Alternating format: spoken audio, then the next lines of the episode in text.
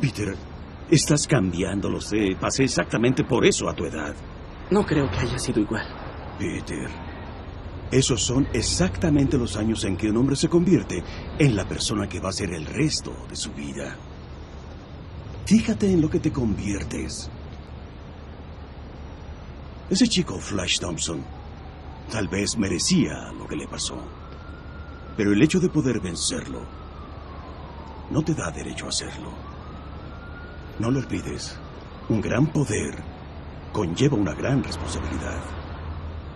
Hacemos como telas o algo así. Sí, Claro. como buena onda. Pero sería como bizarro un poco. Digo Claro, yo. sí. Bizarro, pizarro. Oh, la mente, Dios mío.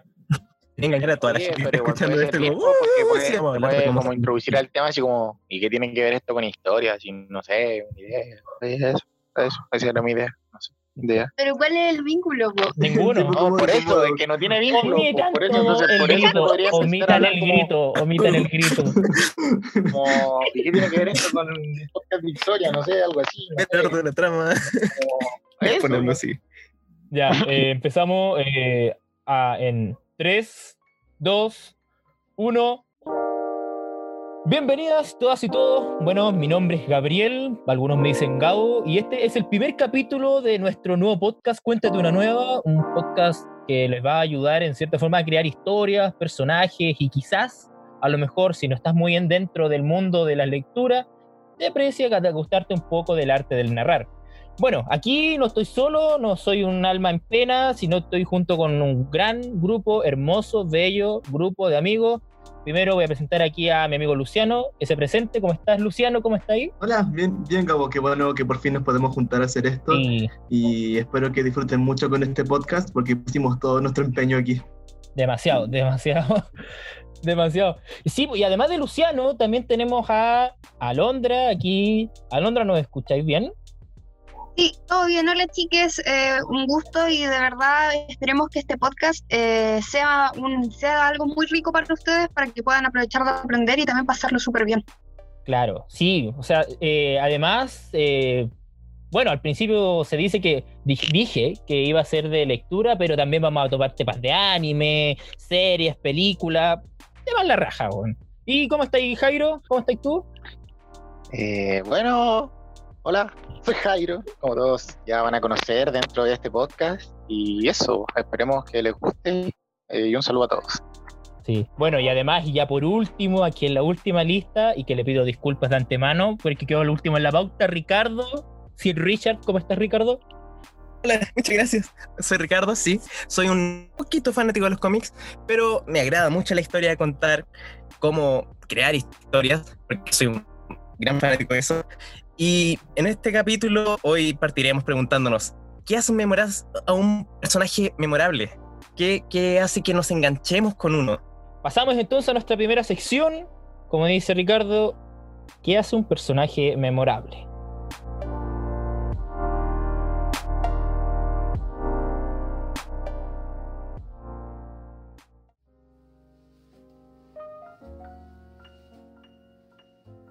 Bueno, siempre se habla de que como el cuento, el libro, la historia, la película, el cine, lo que tú queráis, 200 100 lucas, se vende a través de la historia. Siempre se dice que el, el inicio, el desarrollo, el desenlace y todo lo que tiene que ver con el guion, pero muchas veces se fija la atención en los personajes que son más secundarios o algunos que son principales, pero que no tienen un desarrollo que digan wow. O sea, todos, por ejemplo, recordamos, si hablamos de los pitufos, eh, nos recordamos de Papá Pitufo, pero no nos acordamos, por ejemplo, de Pitufo Gruñón, que era un personaje secundario. O no sé, hablar de, de Bad Jordigans, que todos sabemos cuáles son los Bad Jordigans, los nombres, pero nadie se acuerda de un personaje que no sean ellos. Y, bueno, en esta ocasión vamos a hablar de qué hace un personaje memorable. Yo por lo menos siento que un personaje memorable igual tiene que ser como que te llame la atención, ¿o no? Eh, sí, o sea, más que llamar la, o sea, sí, llamar la atención, pero también puede ser como algo que, que, que sea importante en cosas chiquititas.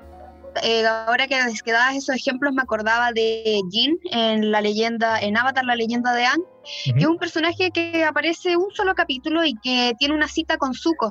Cuando está en la, en la tierra, o sea, en el, Ah, sí, sí. en el reino tierra. Y ella sabe que Zuko es un eh, maneja el fuego, lo Mm. sabe al final del capítulo y jamás lo, lo expone a la sociedad y tampoco le dice a los pacos, por así decirlo, oigan, este cabro eh, es un eh, controla el fuego y qué sé yo. Y, y a- por ejemplo, a mí se me queda mucho en la memoria porque ella es súper importante para el desarrollo de Zuko como para aprender a socializar. Y Zuko yo diría que es un personaje que en sí es muy importante, pero gracias a Jin, que es un personaje, una chica muy, muy fugaz en la historia de Zuko, eh, tenemos un cambio muy importante en él. Bien, yo voy a poner de ejemplo a Naruto, pero Naruto chiquito. Todos como que les gustaba Naruto, Sasuke, pero los que para mí siempre destacaron, mucho, mucho más que todos los demás, fueran Rock Lee y Ujú. Shikamaru. Rock Lee simbolizaba así como el, el optimismo, la perseverancia, era como súper hábil, no podía usar ninjutsu, pero sí podía pelear, así como eh, taijutsu, hacía combos, y en la pelea con Gara, en los exámenes Chunin demostró su fuerza. Y Chikamaru, a pesar de ser un personaje como introvertido, como más calmado, demuestra ser súper inteligente, súper táctico, súper observador. De hecho, por eso, siento que esos personajes secundarios destacan caleta sobre, sobre los protagonistas. Sí, o sea, a mí me llama, a mí me gustaba mucho Chikamaru y Rock Lee también, porque, no sé, yo los encontraba que eran, no ocupaban sus habilidades hacia la ligera, sino que como que analizaban mucho el rival. O sea, como que se preocupaban de cada movimiento y todo. Pero, ¿y sabía a quién me parece? Así como entrando a plano más local, eh, personajes como memorables, así como de, de que nosotros veíamos cuando chicos. Estaba pensando en uno, pero se me vino a la cabeza en la conversación ahora a Juanín de 31 minutos. No, Juanín. En la Juanín. Juanín en la película, no sé si se acuerdan, en la película de 31 minutos, que por cierto fue un fracaso de taquilla, pero a todos se nos quedó en la memoria cuando aparecen en la película eh, Juan Carlos Bodoque y Tulio de niños Mm. y se encuentran a Juanín, que quiere una bolita de pelo. Y Ay, era una cosa tan tierna, pero el personaje de Juanín Era- me llama la atención porque es demasiado inocente, pero su presencia, si te dais cuenta, ¿qué sería de 31 minutos? El programa 31 minutos, así como el noticiero, sin Juanín. O sea, él no es, el personaje, no, no es el personaje, ¿qué sería de Juanín sin la, en que guiara todo? Eh, sería un verdadero caos más allá del que ya es, el eh, eh, es, la, es la serie como tal. O sea, Sí. yo pienso que un personaje. Claro, es, como el es el bueno, el, es el productor. Sí, pues, es prácticamente como el, el coordinador. es el productor. Igual, no sé, a mí, Claro. por, por ejemplo, yo admiro, me gusta Juanín porque es, es un Claro. personaje sensible, pero tiene una pega muy importante que él trata de hacerlo al pie de la letra. Y como que se anda, anda preocupado de todo. Eh, no sé, me encanta, me encanta el personaje. Sí, Eh, es como pero- nuestro conductor, ¿cierto, Gabo? No, no, güey. Pero. No, güey, pero. Claro, me llama la atención eso. Es que hay personajes secundarios Wow. que uno los dice, bueno, entonces. A veces dice, bueno, ¿por qué no es el personaje principal? Por ejemplo, no sé. eh, yo creo que todos vimos a. El, vimos el Chavo del 8 Ujú. y. Yo siento que el, el Chavo del 8 no sería nada sin Don Ramón. Claro. Claro, Oh, de hecho, Ramón una de las figuras más recordadas, si es que no más Sí. recordadas que el chavo en sí. Claro, o sea, o sea, claro, o sea, Don Ramón Nacional. murió. Sí, o sea, Don. Es que todo se Mm. desenvuelve en Don Ramón. Pues yo me acuerdo de haber visto un video de un canal en YouTube que es- te lo resumo así nomás. eh, Y él hace un análisis de la decadencia del chavo y, y hace énfasis en que el personaje secundario de Don Ramón en realidad Sí. no era secundario, sino que era el principal, el que, en el que circulaba todo. pues. Por ejemplo, ¿Quién, quién tenía problema el chavo? Con Don Ramón cuando hacía cosas. ¿Con quién tenía problema Doña Florinda? Con el Don Ramón. ¿A quién le venían a cobrar la renta? A Don Ramón. Todo confluye. ¿Quién está enamorado de la señora, la vieja, la bruja del 71? Don Ramón. Digo que hay igual eso, no sé, yo siento que tiene que ser. Eso es gran medida de en, en cómo van, siento yo, formando los personajes los, los, guionistas. O sea, no sé qué personaje memorable ustedes recuerdan así como para, como en ese sentido. Yo podría así decirlo, eh, me vi a una parte más occidental. Ya lo había dicho en las planificaciones, pero podría ser Alfred incluso de Batman, que eh, incluso en Ah. las películas lo- le han dado un papel más, más- a, a Alfred fue la única persona, por ejemplo, en la saga del, del Caballero Oscuro, fue el único que lo esperó incluso cuando volvió de su exilio Sí. y fue el que en la película del Caballero, el Caballero Oscuro dijo la memorable frase de hay personas que solo quieren ver el mundo arder. Sí, y también que- eso de por qué nos que- caemos para que aprender a levantarnos. Un- eh, es una de las personas que le construyó el carácter a Bruce Wayne o Bruno Díaz, como lo quieran llamar, pero es uno de sus pilares más, más estables y más antiguos. Sí, nunca lo dejó de lado. Alfred era tan bueno, tan bondadoso y como tan comprensivo. Era todo lo que estaba bien en este mundo. Oye, hablando de anime, o sea, ¿qué personaje le- les recuerda aparte de los que hemos hablado, así como que es demasiado importante? Yo, o sea, por mi parte, yo tengo, bueno, o sea, pienso que un personaje memorable de algún anime de estos tiempos, eh, relativamente nuevo, sería Hinata de Haikyuu, que es un, un, un, una- un anime de, de voleibol, que eh, está, perdón, perdón, corte esa parte. No vamos a cortar nada, amigo. Ah, pero da igual, si. eh, bueno, Hinata, bueno, representa todo ese poder que puede llegar a tener un deportista por querer superar al otro. Eh, bueno, a veces él no tiene las mejores, las mejores herramientas de su físico, ya que el anime se trata de vóley. Entonces, él es pequeñito, mide 1,68 en el anime. Entonces, salta lo mismo que una persona muy alta. Entonces, demuestra toda esa fuerza que tiene que tiene alguien que se quiere superar constan- constantemente. No sé si opinan lo mismo, pero para mí, uff, A mí, sí, sí, así- a mí me recuerda, ¿sabes lo que me recuerda Haikyuu? Me recuerda mucho a Slam Dunk, no sé, me, no sé, me recuerda muchísimo a, a la construcción de personajes de, de esa serie. O sea, pero sí, mucho, mucho, mucho, mucho. O sea, que el anime en sí, eh, por lo que quieran hablar de los otaku y del anime y todo, o sea, el anime, la construcción del de los personajes dentro de la serie de japonesa eh, es brutal. O sea, no sé, está en Full Metal Alchemist, no sé, y aquí que Alondra es más fanática de Full Metal, Eh, que no sé, porque ¿qué más encuentra? O sea, pensando específicamente en Full Metal, sí, yo encuentro que, que si hay algo que, que se puede valorar mucho y que en realidad también tiene que ver en todos los animes, pero, o sea, anime y mangas, pero que yo lo veo mucho en este, es como todos los personajes se desarrollan, tienen un inicio y un final. Ningún personaje es porque sí, por así decirlo. Eh, todos los personajes tienen una historia por detrás que se puede desarrollar, todos los personajes, tú puedes llegar a querer a todos los personajes. Entonces tienes esto de que eh, los, los, los homúnculos al principio te parecen despreciables y al final tú terminas de ver el anime, empiezas a hablar con tus amigos y la pregunta es quién es tu homúnculo favorito, quién es tu villano favorito. Como que Edward y Alphonse no son discutibles, pero hay muchos más personajes por atrás que, que, te, que, te, que te agarran, ¿no? Eh, que creo que, por ejemplo, también pasa con Yoyos, pero, por ejemplo, específicamente estoy pensando en Bruno, Bru- eh, Bruno Bucciarati, que es de, bueno, de la última, ay, se me olvidó el nombre, de Evento Aureo. Y todo el mundo coincide en lo mismo, que Bruno Bucciarati es el verdadero Yoyo y no es Giorno, porque tiene un poder, tiene una motivación y tiene una historia por detrás súper rica eh, como personaje. Es espectacular el cariño que uno le agarra a Bruno, eh, cómo lo sufre con él cuando él sufre. Eh, y sí, me agarro de, nuevo las palabras del cabo. Eh, el anime y el manga tienen un poder para hacer personajes súper grandes y que hay historias que, lo han, los han hecho demasiado potentes.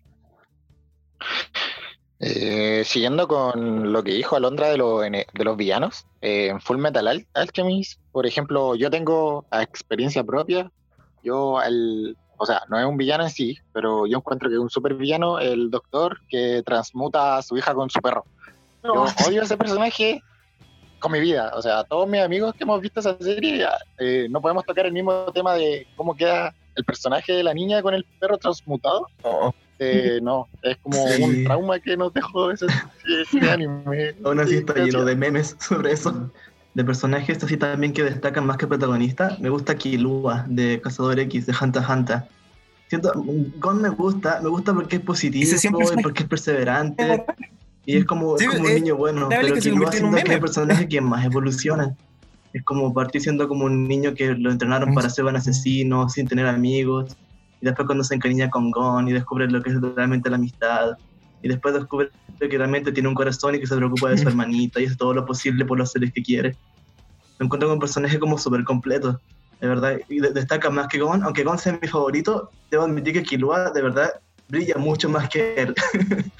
Y yo me voy a agarrar de eso que dice el Luciano, porque el Luciano es muy, muy fan de Gon y esto lo hemos hablado, y yo soy muy fan de Killua y tengo la misma sensación de que hay un desarrollo personal en Killua súper importante eh, de cómo él decide, él decide dejar de ser un asesino eh, serial por, por, por ser un niño.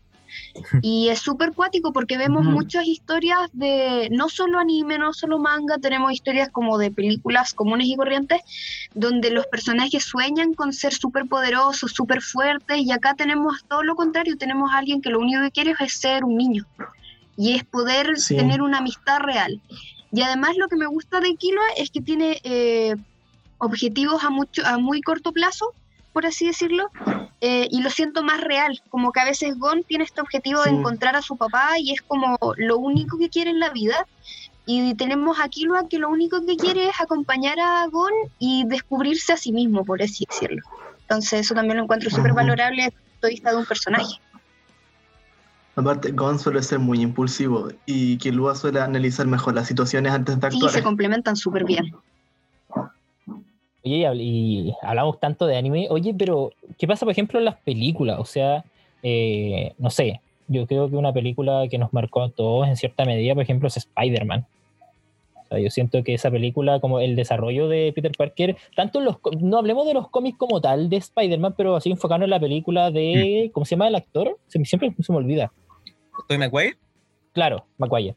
Bueno, no, no es profunda, sino que una buena introducción para lo que terminó siendo la saga. Eh, fue un buen cimiento, porque eh, em, Sam Raimi, el director, se apegó bastante a lo que eran los, los inicios con Jack Kirby y Steve Ditko. em, y está, está aquí también. Y tomó las primeras, casi los primeros cómics y se.